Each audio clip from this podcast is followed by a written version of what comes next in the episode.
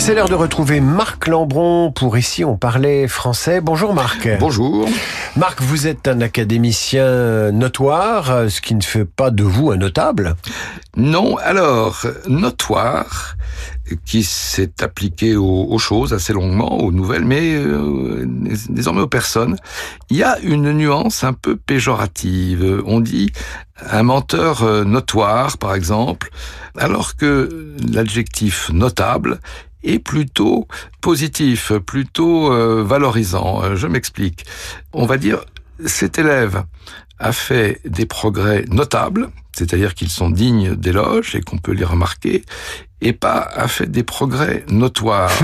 euh, vous le comprendrez peut-être encore mieux.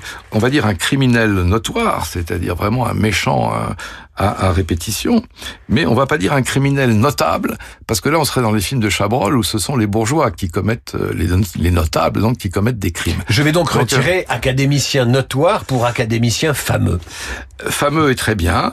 Et Ça vous, vous va vous, Oui, vous pouvez dire notable. Si vous dites notoire, euh, on retombera dans le péjoratif qui euh, s'attache parfois aux académiciens réputés poussiéreux.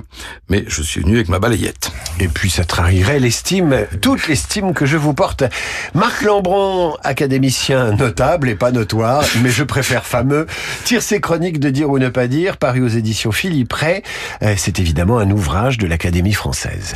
À tout à l'heure, Marc, puisque vous retrouvez Routel Krief pour les esprits libres sur Radio Classique, c'est à 8h40. Eh oui, mercredi.